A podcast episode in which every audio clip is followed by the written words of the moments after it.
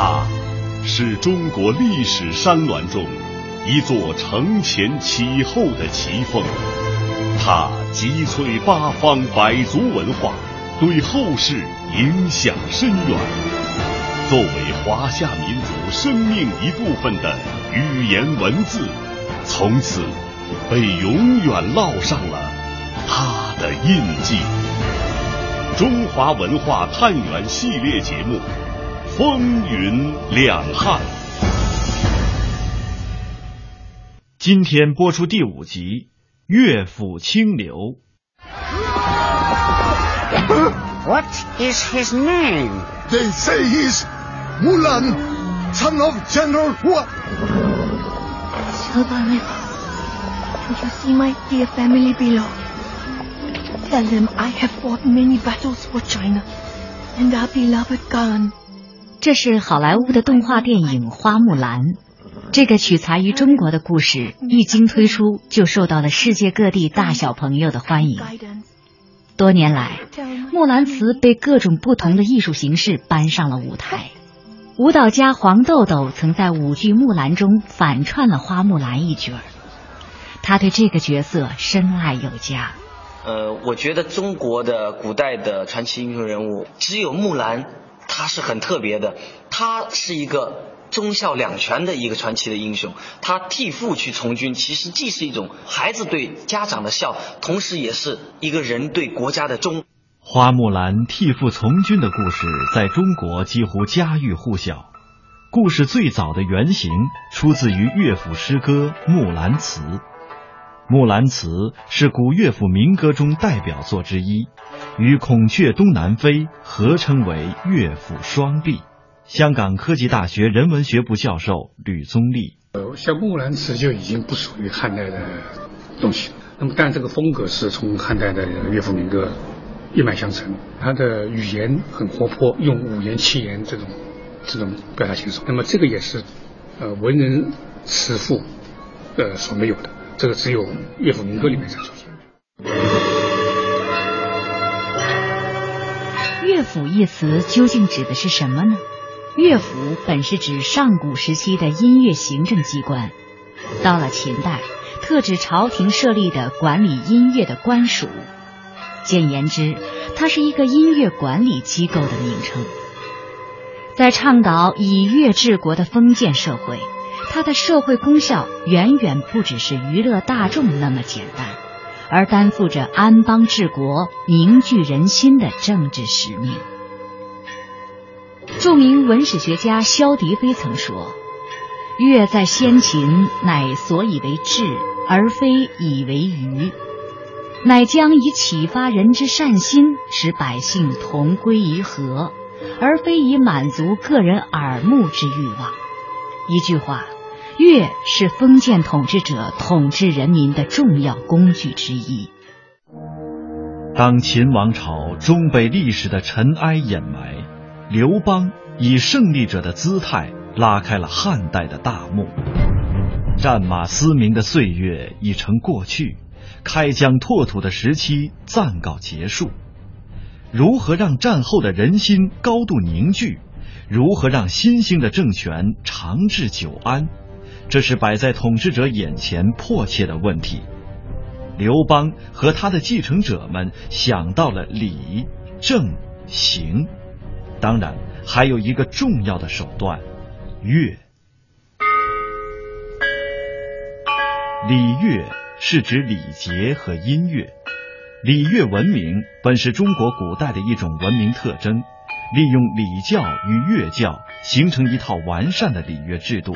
维护封建等级秩序，对后来历代都产生重大而深远的影响。古代帝王常用兴礼乐为手段，以求达到尊卑有序、远近和合的统治目的。东周时代仍是诸侯争霸、战火频仍的乱世，礼乐制度逐步失去了生存的土壤，而被列国纷纷弃之如敝屣，史称。礼坏乐崩，但正是在这一礼坏乐崩的时代，礼乐作为一项基本政治制度的价值，得到了包括孔子在内的各类有识之士的思考和重新认识。基于此，礼乐制度才能在汉初重登政治舞台，并延绵两千多年而不衰。公元前一百一十二年，汉王朝在汉武帝时扩大和明确了乐府的任务，编制乐曲、收集乐曲和收集歌诗，着力发展乐府。这是因为作为帝国的统治者，汉武帝有着更深层次的考虑。著名文化学者苏书阳：汉武帝虽然叫个武，但是文功武治都比较好。就汉武来了之后，文修武备。修文备武的目的就是要有汉朝的思想的灵魂。一个民族没有这一点是根本错误。他是一个伟大的皇帝，他从哪儿开始收集呢？把民间的这个民谣、这个古歌这些收集起来。北京师范大学文学院教授李山：汉武帝他设这个乐府呢，他是以什么？以独尊儒术为大背景。所谓独尊儒术，就是用王道治天下，那就是采石观风。所以采石观风，就是要把民间的那些疾苦要反映上来，然后呢，王者呢自己看，根据这个民间的这个风所歌唱的内容呢，自己检讨自己，然后你再纠正你的政治。今天我们熟悉的成语“倾国倾城”“绝世佳人”，就产生于一个和汉武帝和汉乐府有关的故事。北方有佳人。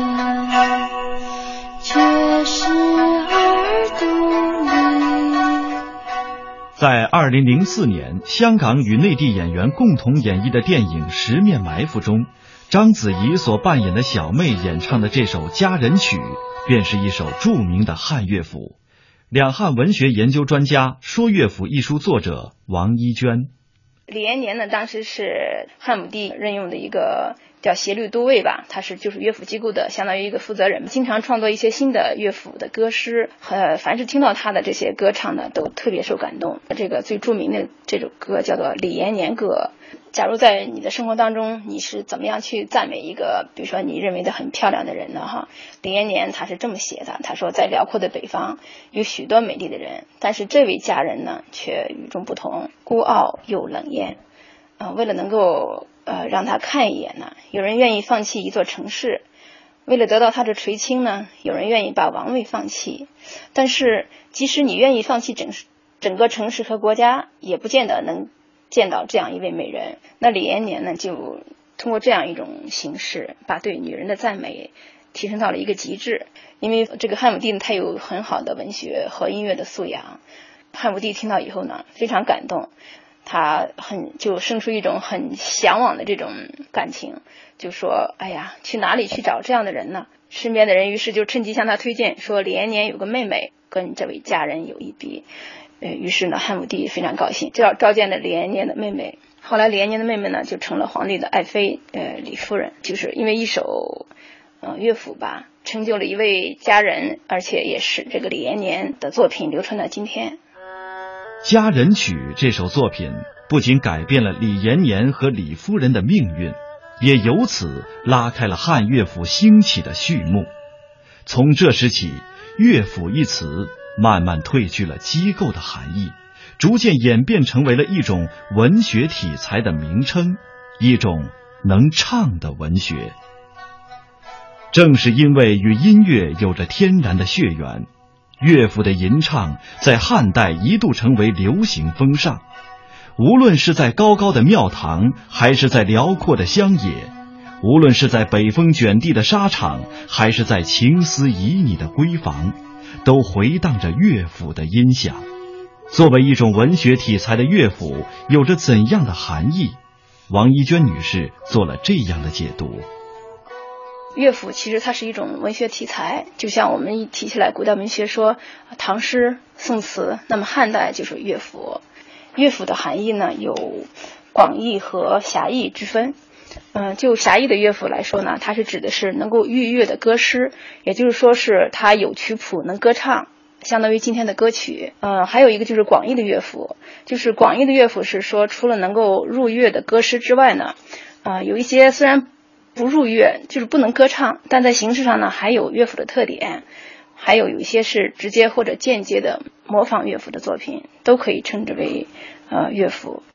敢于哀乐，源势而发，是乐府最大的特点。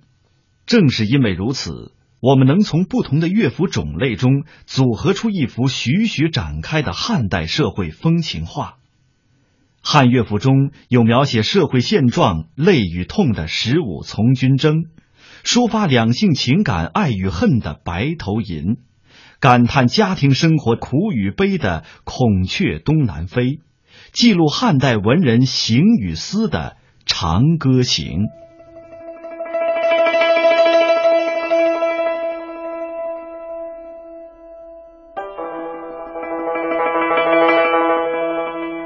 十五从军征，八十始得归。道逢乡里人，家中有阿谁？遥看是君家。松柏冢累累。十五从军征描绘了一个在外征战的老兵返乡途中与到家之后的种种场景，抒发了老兵少小离家老大回的情感。全诗只字不提还乡老兵在数十年从军生涯中所经历的征戍情景。而仅截取他归乡后，亲人皆亡，家园荒芜，一个人孤苦伶仃、苟延残喘、生不如死的悲惨生活遭遇加以集中描写。短短八十个字，蕴含的社会人生内容极其丰富。社会的黑暗不公，统治者的冷酷无情，战乱的连绵不断。以及一幕幕生离死别、家破人亡的惨剧，尽在其中，任凭读者去体会、去联想。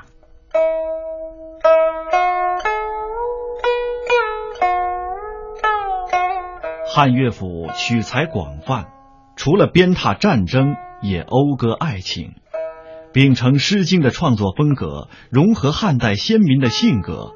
乐府中的爱情作品更大胆、更直白、更情真意切。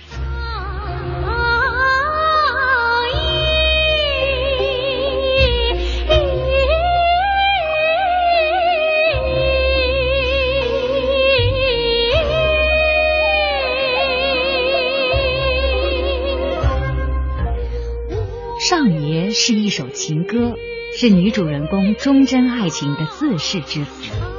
女主人公自山无棱一句以下，连用五种绝无可能的景象来表明自己生死不渝的爱，深情炽烈，想象奇绝。上爷情感真挚，气势豪放，表达了想要突破封建礼教的女性真实情感，被誉为短章中神品。白头吟，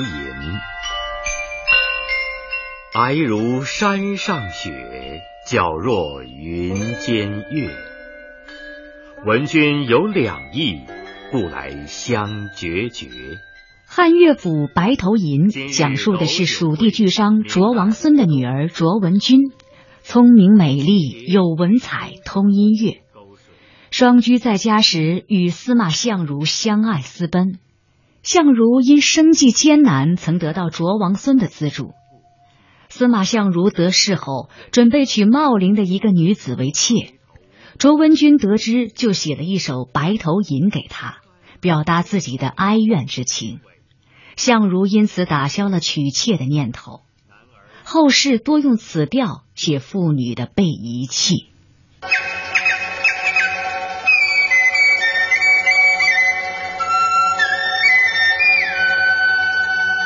封建社会男尊女卑、家长为核心的婚姻制度，催生了不少的悲剧。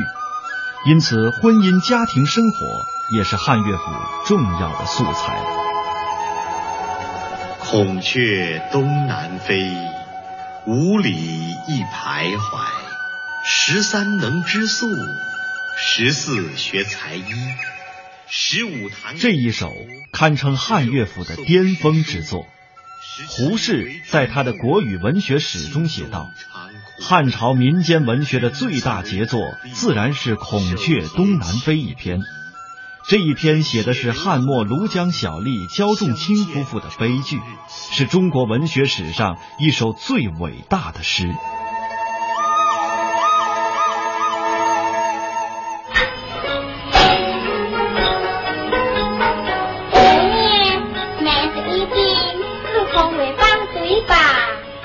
这是由四强影业公司于一九五六年出品的香港电影《孔雀东南飞》。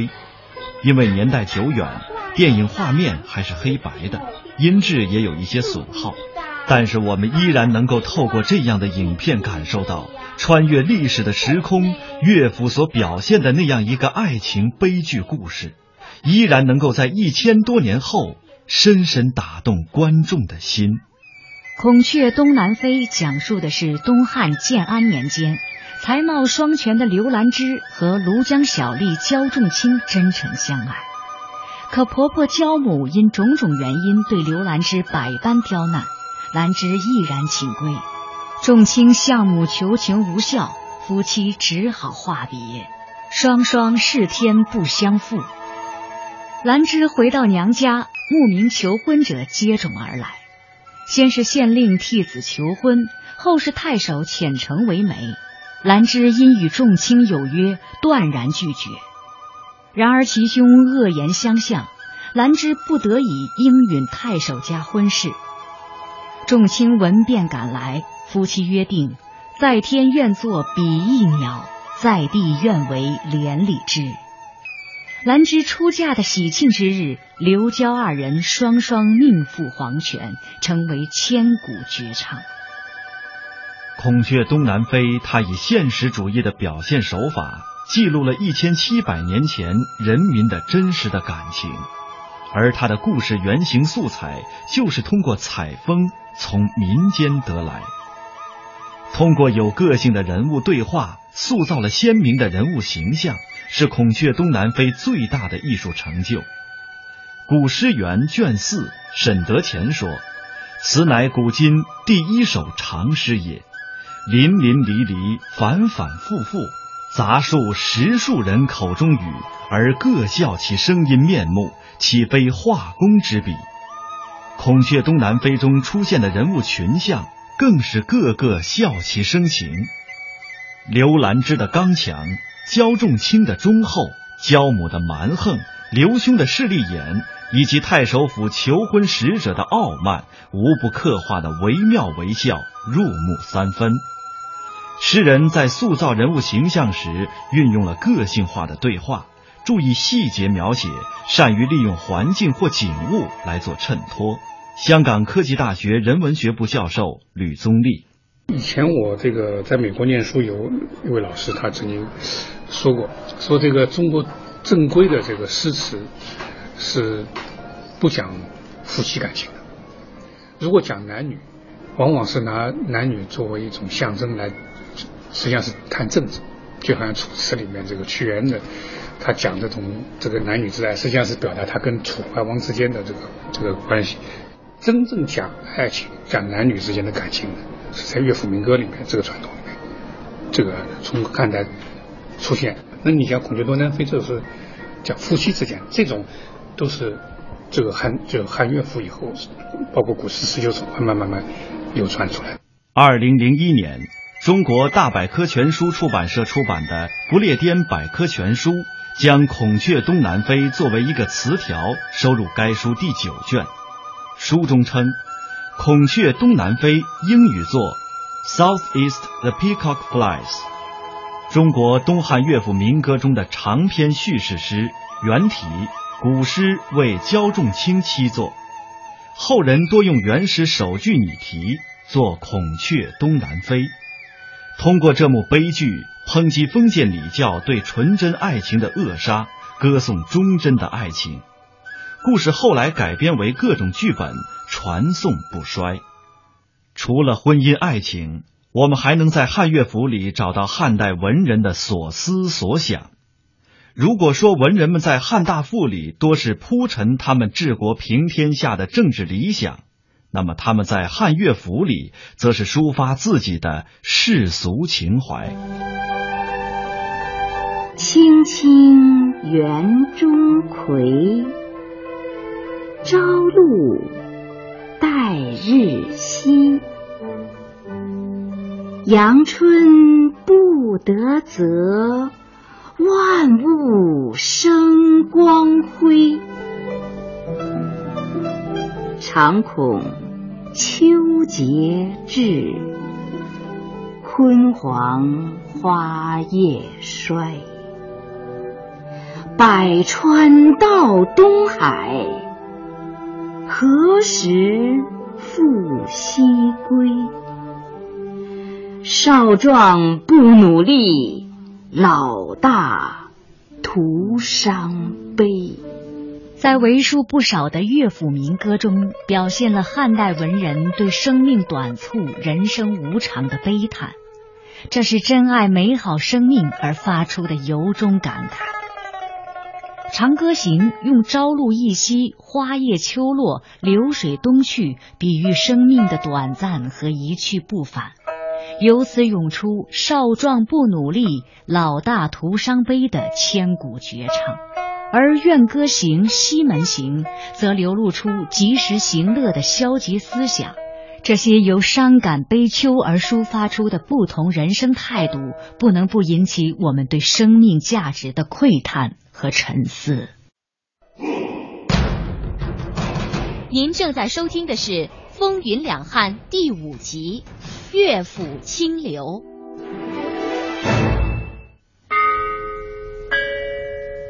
数目众多、种类丰富的汉乐府佳作，为我们还原了一幅栩栩如生的汉代生活图景。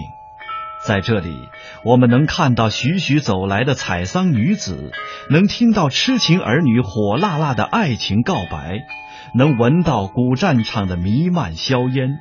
也能感受到文人雅士的内心独白。乐府民歌采自民间，源于生活，不是雕饰，浑然天成。诵之为诗，唱之为歌，言之则为口语，洋溢着浓郁的生活气息。以其语浅意不浅，言近而能远，无异于公而自公，为历代诗家所倾倒。明朝著名学者胡应麟赞曰：“为汉乐府歌谣，采之闾言，非由润色，然质而不理，浅而能深，近而能远。天下至文，靡以过之。十口成言，绝无文士，故浑朴真挚，独善古今。”纵观两汉。从公元前二百零二年刘邦建立汉朝，到公元二百二十年汉献帝禅位于曹丕，历时四百多年，大一统的汉代文化深刻的影响了汉乐府诗歌的思想文化内涵。与此相辅相成的是，在汉乐府中也保留着很多汉代的文化印记。洛阳博物馆宣教部副主任胡寅。在四川博物院曾经做过一个展览，就叫《永恒的微笑》。为什么叫这个名儿？你会发现，所有的两汉时期的陶俑全部都是在笑的，一直到西晋时期都是这样。所以，这个人的这个面部的表情也可以反映出来当时的这个社会背景。首先，人们肯定是富足的，对吧？所以，所有的人都在笑，就意味着当时经济应该是比较稳定的。中国古典文学专家余冠英先生编写的《乐府诗选》一书的序言中有精当论述。中国诗歌史有两个突出的时代，一是建安到黄初，二是天宝到元和。中国文学的现实主义精神虽然早就表现在《诗经》，但是发展成为一个延续不断的、更丰富、更有力的现实主义传统，却不能不归功于汉乐府。民国诗歌评论家屈营生在《汉代乐府兼注》中说。一代有一代之文学，汉则以乐府而著，盖其语调清新，词藻古朴，骄肆曲外，多出自民间之手，情真语质，出乎自然，成文学中之杰著也。